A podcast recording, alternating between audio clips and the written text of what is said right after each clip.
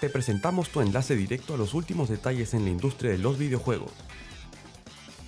Aquí comienza Ojo Vicioso, más allá de la pantalla.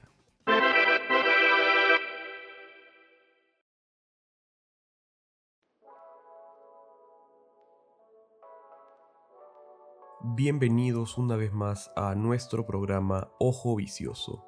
Y el día de hoy vamos a estar tocando el tema del contenido descargable o adicional de los videojuegos. Obviamente ese es un tema que nos compete mucho ahora en el presente, pero si nosotros regresamos en el tiempo a la época en la que las consolas no tenían acceso a Internet, o cuando de repente las computadoras todavía no estaban optimizadas para poder correr juegos de gran escala como sí ocurre hoy en día, las empresas de videojuegos estaban obligadas a hacer un producto técnicamente completo y funcional al 100%. Eh, una vez que se mandaba un juego a imprimir y vender y ese disco o cartucho ya estaba en las tiendas, no había nada que se pudiera hacer al respecto. En ese entonces, como no había nada que hacer, las empresas se tomaban su tiempo y eran bastante cuidadosas para mandar un producto completo y que funcione. Muy importante esa última parte. Porque si no funciona, pues están prácticamente estafando a sus consumidores y no es la idea hacerte esa mala fama. Sobre todo en esa época en la que los videojuegos eran algo novedoso y que la gente todavía estaba aprendiendo a entenderlos y a descubrirlos.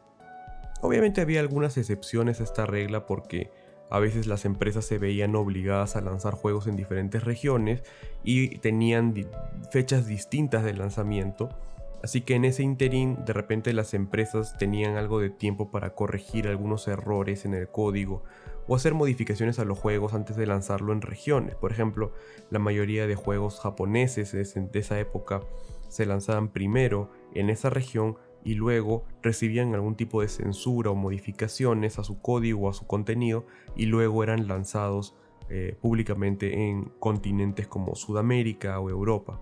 Pero en general, juegos que se imprimían se quedaban así para siempre.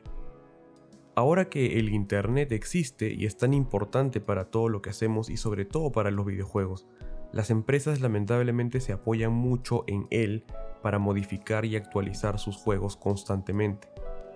¿Qué quiero decir con esto? Que las empresas hoy en día con el acceso a Internet se atreven a lanzar juegos incompletos o juegos mal optimizados o juegos que tienen deficiencias porque saben que con ayuda del Internet van a poder parcharlo o corregirlo cuando sea necesario. Y eso los faculta a lanzar productos de mala calidad porque saben que lo pueden arreglar después. Obviamente todo esto a costa de los consumidores. En este caso pues hay evidencias de empresas que inclusive cortan contenido de un juego completo con la intención de venderlo aparte, ¿no? A un precio diferente a la larga y esto lo disfrazan de lo que mencioné al comienzo, ¿no? de DLC, de contenido adicional. Al final del día, pues, es imposible, y yo entiendo también que con la escala de los proyectos de videojuegos al día de hoy, es imposible muchas veces que los desarrolladores se sienten y digan, ok, sabes que este juego ya está 100% completo y no se le puede hacer nada más. Yo entiendo que la escala de estos juegos la visión de los desarrolladores muchas veces es que pueden hacer algo muchísimo más grande. El contenido descargable es una excelente herramienta para darle a los consumidores más del juego, ¿no? Más del juego por el que pagaron y el que tanto les gusta.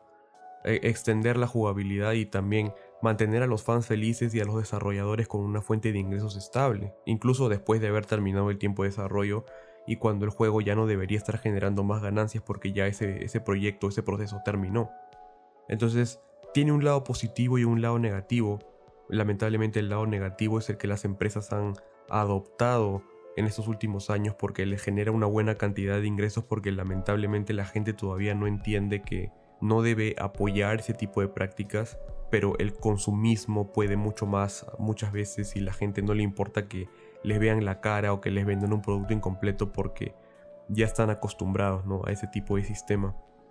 Entonces me gustaría que algún día de repente la gente pueda reflexionar sobre esto y cuando un público grande se ponga de pie y diga como que, ok, ya no queremos más abusos, ya no queremos que nos siga viendo la cara, la, industria se vea obligada a rehacerse, a revolucionarse para abrir paso a algo nuevo, ¿no? De repente eh, que se vuelva a como era el DLC y al contenido descargable a sus inicios, donde de verdad era un contenido extra, adicional, con un pago bien justificado por más contenido, y no con el modelo que tenemos ahora, en el que prácticamente es una estafa y sigue cobrando dinero por algo que de repente debió haber estado incluido en la compra inicial de un juego y de esa forma abusan de la pasión que tienen estos jugadores por estos títulos, ¿no? Algunos emblemáticos que no encuentras en ningún otro lado y por tu amor al juego pues eres capaz de cometer la locura de seguir apoyando ese tipo de abusos. Con esos pensamientos entonces vamos a dar por concluido el programa del día de hoy. Espero que te haya invitado a la reflexión de este tema y nosotros volveremos nuevamente la próxima semana con un tema que guarda muchísima relación con esto del contenido adicional y el DLC, que son específicamente las microtransacciones. Así que eso estaremos viendo la próxima semana, un tema bastante relacionado que no te vas a querer perder si es que te pareció interesante el tema de esta semana. Pero por el momento, eso ha sido todo por hoy en Ojo Vicioso y nos cerramos. Hasta la próxima.